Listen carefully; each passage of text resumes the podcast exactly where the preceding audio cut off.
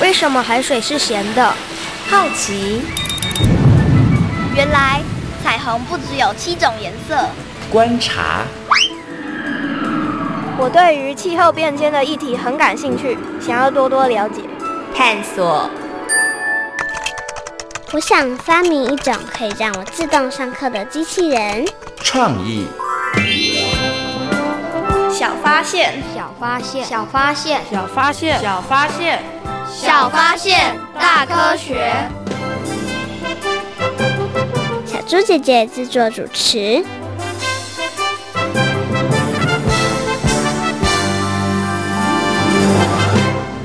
吴玉婷，我考你一个问题。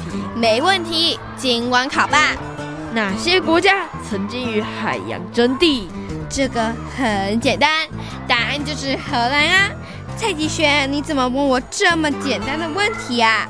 你的答案不算正确哦，因为与海洋争地的国家可不是只有荷兰。咦，那还有哪里呢？小发现，别错过。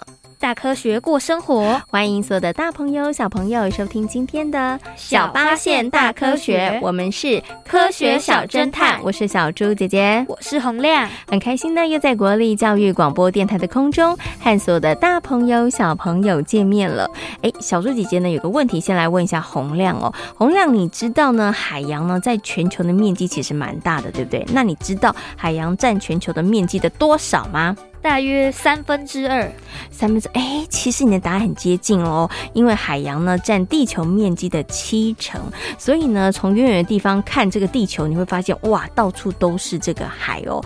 那人们呢能够居住的地方，当然就是陆地喽。你觉得啊，以现在全球的人口来说，这些陆地够不够使用呢？不够，不够使用，为什么呢？有一些高山啊，或是。一些极地就是太冷、嗯、太极端的地方，我们就不能住。没错，其实并不是所有的陆地人类都可以使用哦。可是呢，以现在呢全球的人口这么多，所以陆地真的是不太够用哦。于是呢，就有了填海造陆。你有没有听过填海造陆啊？有。你从哪里听到填海造陆的？我在看报纸的时候就有听到，哎，看新闻的时候就有听到台南那边在填海造陆哦，没错。那相信呢，很多的大朋友跟小朋友对于填海造陆这一个词呢，你马上会想到的就是有一个国家，就是荷兰填海造陆哦。那么，到底填海造陆这样的行为好不好呢？洪亮，你觉得好不好啊？不好。为什么你觉得不好呢？原本那一块地方是属于海洋生物的地方，现在我们把它盖沙盖石头上去，变成人类的地方，那些海洋生物就没有地方住了。我觉得你讲的非常有道理耶，听起来呢，这个填海造陆的行为好像真的会对于海洋造成一些影响，但是人类真的需不需要填海造陆呢？以现在的人口来讲，应该是非常需要，又很需要，对不对？这时候就陷入了有点挣扎的状况哦。那么在今天呢，小发现大科学节目当中呢，就要跟所有的大朋友、小朋友呢，好好来讨论填海造陆这个问题哦。不过呢，我们要先启动今天的科学来调查，要邀请呢洪亮来闯关，看看呢洪亮对于填海造陆，他之前呢有透过一些新闻有看到这个名词，那他到底呢对于于这个填海造陆了不了解呢？赶快来看看他今天可不可以通过我们的三道关卡哦！有问题我调查，追答案一级棒！科学来调查，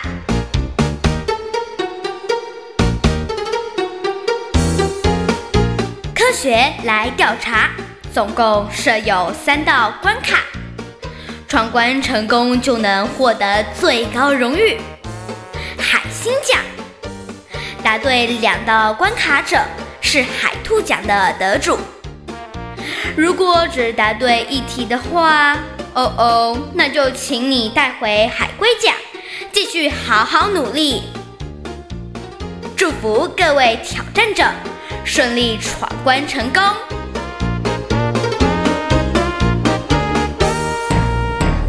科学来调查，大奖带回家。今天呢，洪亮要来参与我们的游戏，要来闯关哦。那我们今天呢所出的三道问题呢，其实都跟填海造陆有关系哦。那可能呢，有些大朋友跟小朋友，你曾经听过这个名词，但是到底怎么样填海造陆啊？关于填海造陆的一些呢相关的事情，你可能没有那么样的了解。所以呢，希望透过今天的小小的单元、小小的游戏，可以让大家更了解哦。请问洪亮，你今天有没有信心可以答对三道题目，把我们的最高荣誉海星奖带回家呢？非常有信心。你怎么这么有信心呢？你的信心从哪里来的？从我的心里面来，从你的心里面来的。其实因为之前呢，你对于海洋相关的一些事物就有一些小小的研究，对不对？算有有啦，算有但。这次他又谦虚起来了哈。好，那我们马上呢就来进行今天的三道问题喽。请问洪亮，你准备好了没有呢？好了，好，马上就来进行第一题。目前世界上只有荷兰填海造陆，请问对不对？不对。哎，你为什么回答这么快？你那么确定你的答案就是对的吗？你觉得不是？呃，为什么？因为我觉得现在人口有七十七亿，非常的多。那我觉得以现在的陆地，陆地只有三成，海洋有七成，根本不够人类住啊。嗯，所以你觉得应该很多地方都开始进行填海造陆了，对啊，对不对？应该不止荷兰这个国家。好，那到底洪亮有没有答对呢？耶！Yeah! 答对了，很厉害哦！洪亮刚刚讲的没错，现在呢，其实不止荷兰填海造陆哦，其实在一些国家呢都有进行，像距离台湾呢很近的日本哦，从一九八七年开始呢，他们就很积极的在进行填海造岛的活动哦，那也希望呢透过这样的活动来扩大他们的领土呃范围哦。那日本的国土呢本来是三十七万平方公里，那其中有十二万呢就是。填海造陆而来的哦，那除了日本之外呢，新加坡呢，他们其实也在进行填海造陆，所以现在呢，进行填海造陆的国家真的还不少哦。好，洪亮第一题答对了，接下来进行的是第二题。填海造陆而生的陆地，还是有可能被大海收回去，请问对不对？对。为什么那么斩钉的截铁，觉得答案是对的？因为海洋是世界上最大的东西，它们力量无穷。嗯哼，所以海水侵蚀，什么东西都可能会被破坏。哦，我觉得你这样讲是对的，因为尤其呢，当这个海浪，比如说出现海啸的时候，哇，它的摧毁力超强的，嗯、对不对？对啊。好，那到底洪亮这一题有没有答对呢？耶！洪亮很厉害，又答对喽。嗯，像日本呢，在发生海啸的时候呢，围海建造的像是机场啊、码头啊、工厂啊，其实呢，后来呢都被大海呢破坏了。那当然也有些陆地就被大海收回去喽。所以呢，填海造陆的陆地其实并不是不会消失的。好，洪亮很厉害，连闯两关，连续答对两题。那我们接下来进行的是最后一题。填海造陆让人类的陆地使用面积增加了，因此没有坏处。请问对不对？不对。为什么不对呢？因为很多海洋生物居住在一些岸边，但是我们把它盖沙子、盖石头，它们就没有地方住了。所以你觉得填海造陆其实会对于海洋生态造成影响？很大的影响。嗯，好，那到底洪亮有没有答对呢？三题，你很厉害，洪亮呢连续答对三题，就获得了我们的最高荣誉，就是海星奖。科学来调查，大奖带回家，挑战成功。洪亮，你对于自己今天的表现觉得怎么样呢？我觉得我的表现非常的好，我也觉得你表现的非常好哦。三体呢，完全没有任何的这个不了解，或者没有任何的迟疑呢，你就答对了，真的非常的厉害。那么在今天节目当中呢，跟所有的大朋友小朋友呢讨论的就是填海造陆的问题。请问洪亮，关于填海造陆，你有什么想要知道的事情呢？填海造陆面积那么大，海洋那么广，但是他们是怎么完成的？对啊，它到底要运多少的土，对不对？对、啊。然后这个土会不会被冲着，然后就不见了呢？嗯，小猪姐姐也觉得非常的好奇。那另外，我们可不可以用废弃物来填海呢？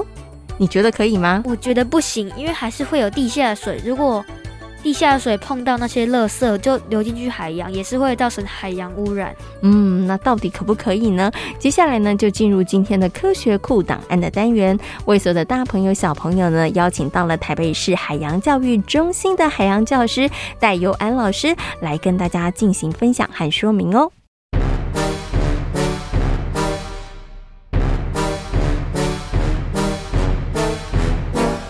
科学库档案。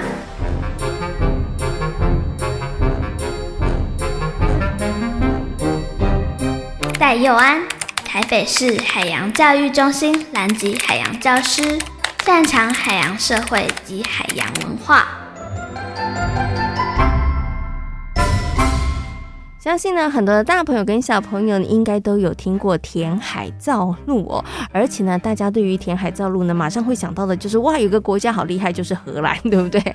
可是呢，现在其实不止荷兰哦，有很多的国家，他们呢也都在向大海征地哦。所以呢，在今天节目当中呢，很高兴的为大家邀请到台北市海洋教育中心的海洋教师戴佑安老师来到空中，跟所有的大朋友小朋友就这个问题来跟大家进行讨论。首先呢，先给我们的戴老师。是问声好，Hello，戴老师你好，小猪姐姐好。各位听众朋友，大家好。嗯，戴老师，你应该从小也听过填海造陆的故事吧？有啊。那时候你有没有觉得哇，好厉害哦，人定胜天？对对对，以前我们讲就是人定胜天嘛，对不对？嗯哼，嗯，对，所以只要我们想要做，其实都可以的。可能很多小朋友听过填海造陆，但是大家想说，那到底填海造陆是怎么做的啊？就把一桶一桶的土，然后往海里面倒吗？请问一下戴老师，填海造陆它到底是怎么样达到的呢？其实填海造陆哈，我们讲起来是有点复杂。我们小朋友理解就是说，像盖房子一样。先把地基打好，嗯，好，再一层层堆叠，好，这样子做。那近期比较有名的是说啊，我们要把那个事业废弃物哈，例如说火力发电厂啦，或是那个什么焚化炉啊，烧完那种有毒机会哈，呃，让它不会在外流状况下当成我们的建材来使用，等于是就把它倒到海里面变成填海造陆。它是先做成呃类似砖块这样子建材哈，然后再。再以此类推，倒到放放在海里，这样堆积着堆积起来，这样子。嗯，所以各位有没有发现，其实填海造陆还是有相应的问题，例如说可能海流啊，或是等等海海水侵蚀，它可能会剥落，可能要需要填补。嗯，所以我们填海造陆通常啊，通常比较用在什么工业区啊，或是人会比较少的地方，不太可能会做一个填海造陆拿来做一栋房子这样子。当然也有特殊的地方，例如说，呃，中东的杜拜，嗯，它不是盖一个什么棕榈岛吗？等等，作为度假胜地。但它度假胜地，它的房子都是比较没有盖那么高的嘛，都是小小的，对。所以它其实只是一个，我认为是一个噱头啦。嗯，所以刚刚其实啊，戴老师有跟大家讲，填海造陆的方式很多了。那现在有一种说法，就是我们用这个废弃物，然后其实也可以来填海造陆。可是我刚刚听这个戴老师在讲的时候，我发现一件事情，所以填海造陆的这些陆地，它其实是会消失的喔。因为刚刚老师说，哎，你有没有发现，其实大部分我们在使用的都是人比较少居住，或是人比较少活动的地方。是的。所以填海造陆的。陆地它其实也会消失的，它是需需要定期做修补的啦。嗯哼，OK，那它为什么会消失？是因为跟海洋的这个可能海水侵蚀啊，或者是海洋流动有关吗？是的，其实我们都会有所谓洋流啊、潮汐都会不断侵蚀了哈。但是有些地方会消失，有些地方可能会增加的哦。嗯，哦，因为我们例如说，我们突然在我们举例冲浪圣地乌石港好了，它以前是一个海湾嘛，哈，因为我们盖了一个港口，就是乌石港。造成凸体效应，所以造成泥沙的堆积，嗯，所以反而越来越多哦，泥沙越来越多，土地越来越大。那这样说，哎，这样不是很好吗？但是凸体效应就是，例如说，左边越来越多泥沙堆积，很棒；右边哇，泥沙减少，因为没有沙子了嘛，没有固沙，所以造成另外一边的海岸就消失，所以造成生物就会大量的消失，因为它本来的环境不是这样子哦。所以其实啊。不止这个可能填海造陆的陆地，其实我们本来的海岸线它也有可能会增加或者是消失，是的，对不对？哈，因为跟这个海流、海流啊、潮浪啊这些其实都有一些关系的哈。好，那刚刚呢，其实阿戴老师跟大家谈到了这个填海造陆，可能很多大朋友跟小朋友很好奇说，哎，那在台湾也有填海造陆的地方吗？有啊，其实台湾哦，我们填海造的地方，小朋友可能比较不知道哎，因为老师有有时候去钓鱼啊，或是去做调查，可能会去这边地方啊，云林的麦寮啊，或者彰化彰滨工业区哦，就是填海造陆。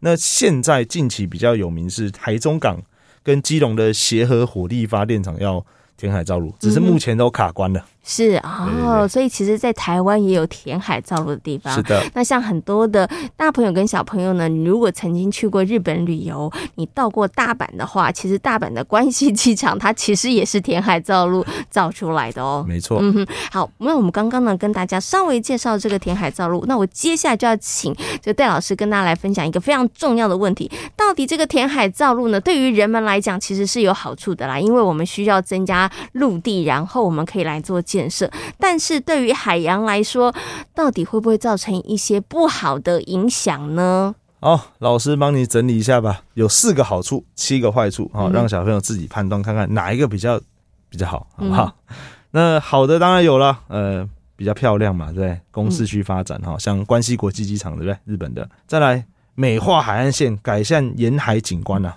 嗯，就可以统一化标准嘛，好，再来。对于地狭人稠国家，例如说小猪姐姐举例的荷兰呐、啊、等等的哈，可以让人口呃有国土开发需求啊，哦转移人口对于土地的要求，对不对？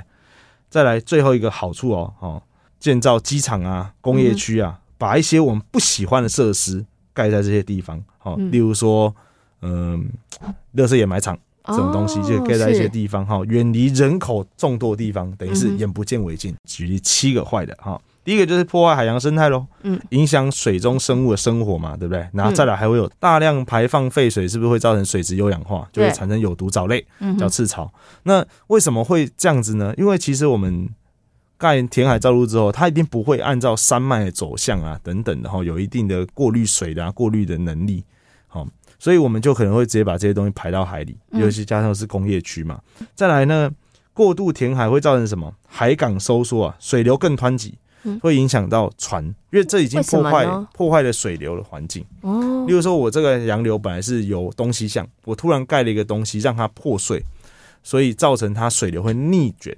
我们举例一个比较有名的例子，我们住新北市，呃，台北市新北市一定知道野柳，野柳地质公园右边环境，野柳峡右侧其实填海造陆填海出来的。好，那这时候呢，如果洋流是从基隆方向往野柳方向的话，正常来讲会往北走。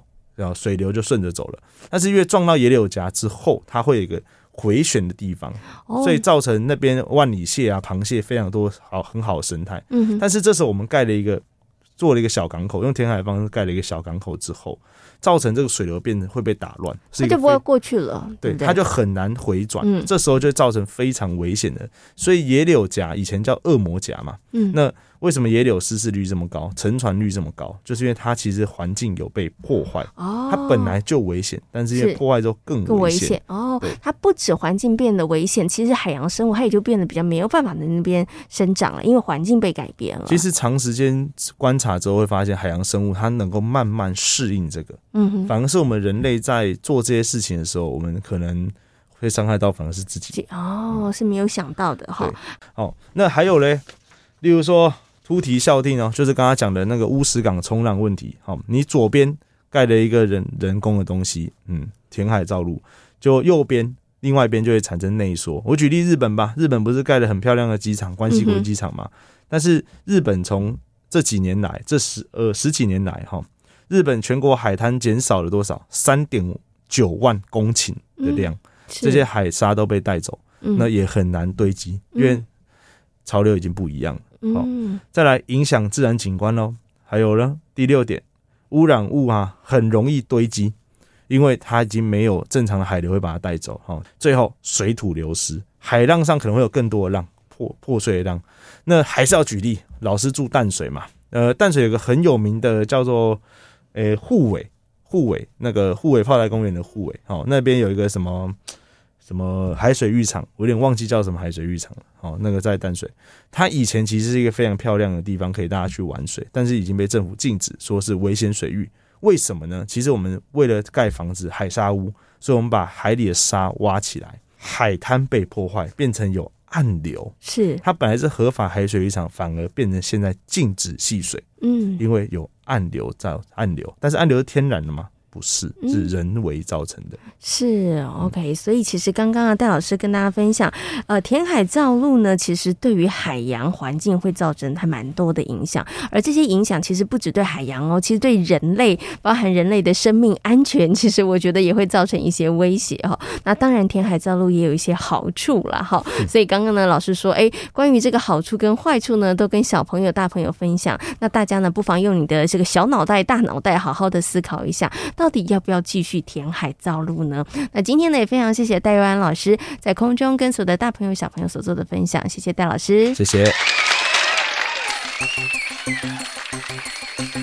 因为呢，人类对于陆地的需求，所以呢，现在有不少的国家呢都在填海造陆哦。那大朋友跟小朋友比较熟悉的，像是荷兰，还有我们在今天节目当中跟大家谈到的日本或是新加坡呢，其实都会进行填海造陆。那请问一下洪亮，你觉得填海造陆是一个大工程吗？我觉得是，嗯，它要花费不少的人力跟物力哦。其实呢，早在很久很久以前呐、啊，人类就有填海造陆的想法喽，甚至呢，还把这样的想法写入到故事当中。你有没有曾经听过一个故事，叫做《精卫填海》呢？我没有。哎，那你现在呢，可要仔细听喽。我们接下来呢，就进入今天的科学斯多利，跟所有的大朋友小朋友一起来分享这个精卫填海的故事。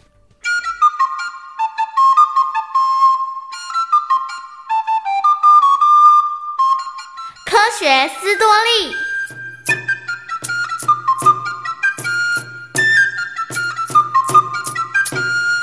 很久以前，中国有一个了不起的帝王，大家都称他为炎帝。炎帝就是尝百草的神农氏。炎帝有个美丽的小女儿，她的名字叫做女娃。女娃从小就受到父亲的宠爱，因此，她的个性有点任性。有天，女娲漫无目的的随处乱走，结果没想到走到了东海边。当她一看到东海，忍不住停住了脚步。这是她第一次看见像天那样广阔的大海，她简直是看呆了。哇，真没想到东海这么美，这么大。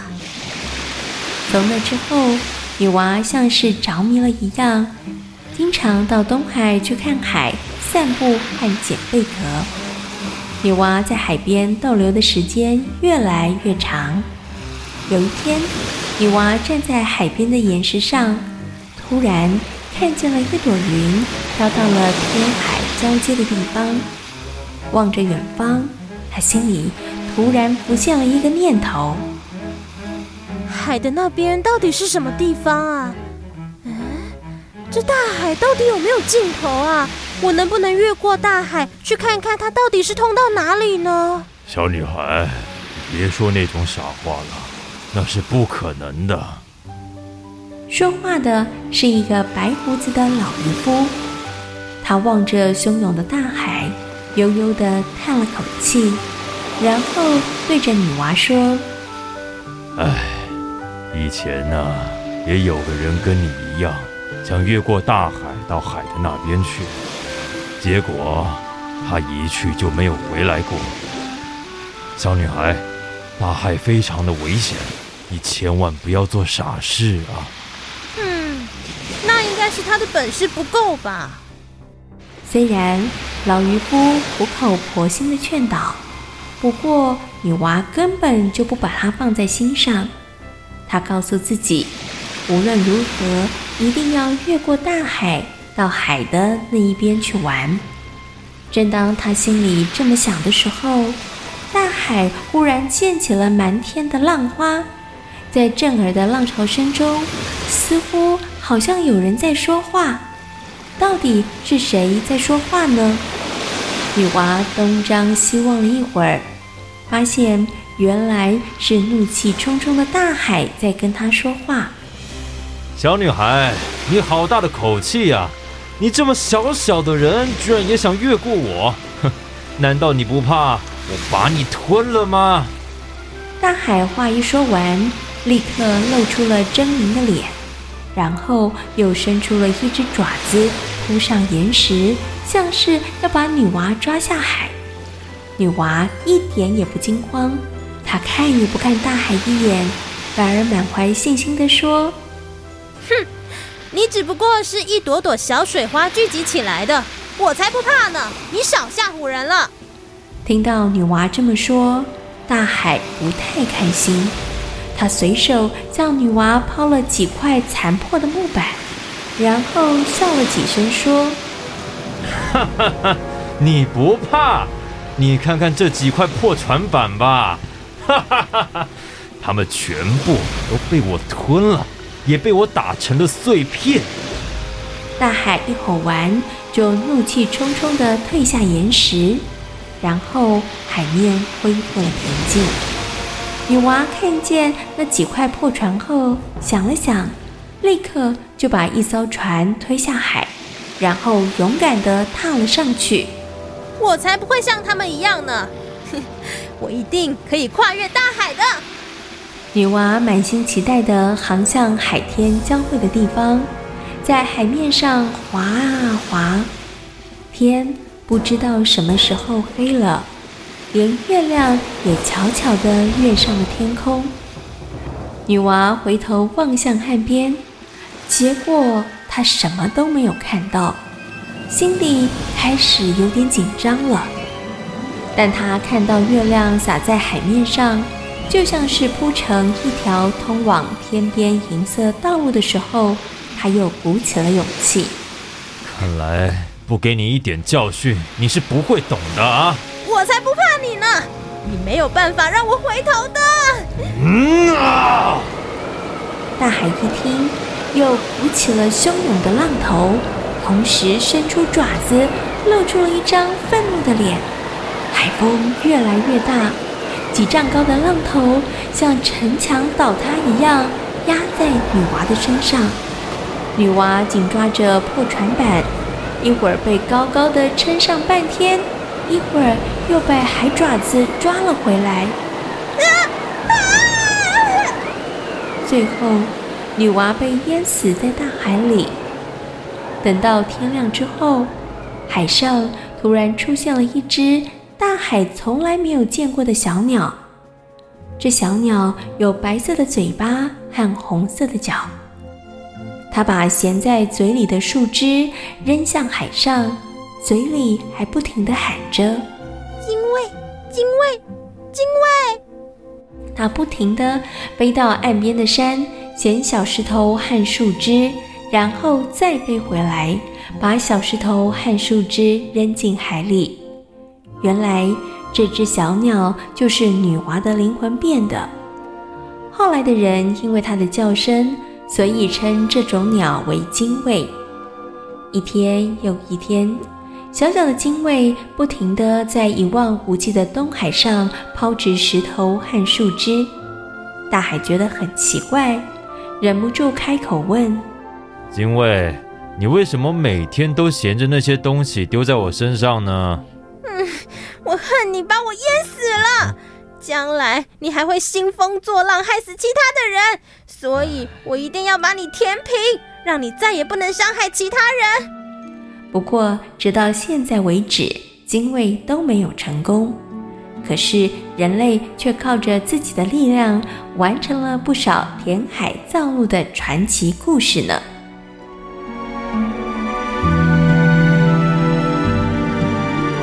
在今天小发现大科学的节目当中，跟所有的大朋友小朋友讨论到的主题就是填海造陆。嗯，其实现在有好多的国家都开始填海造陆了。那么在今天节目当中，我们曾经跟大家谈到了哪些国家曾经填海造陆呢？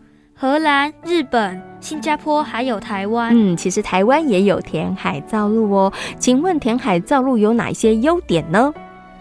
可以增加我们人类可以使用的土地。没错，我们的陆地使用面积可以变大，对不对？但是填海造陆有没有坏处啊？有，它的坏处是。减少海洋生物的栖息地，嗯，它的确会对于海洋的生态环境造成一些影响哦。所以呢，到底要不要填海造陆呢？其实现在也是一个很大很大的一个问题，也很需要专家们呢，他们经过审慎的评估考量之后再去执行的哦。小发现，别错过大科学过生活。我是小猪姐姐，我是洪亮。感谢所有的大朋友、小朋友今天的收听，也欢迎大家可以上小猪姐姐游乐园的粉丝页，跟我们一起来认识海洋世界哦。我们下回同一时间空中再会喽，拜拜。拜